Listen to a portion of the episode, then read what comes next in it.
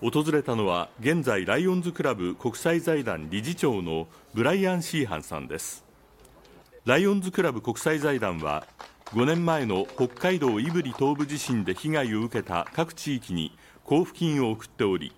平岡公園にも災害時に避難できる建屋が設置されました。今日午前シーハンさんら関係者は設置された建屋を視察した後公園内に食事をしました。ライオンズクラブではアジア地域の会員が参加する大規模な会議を2025年に札幌で開催する予定で今後道内でも食事を続けることにしています。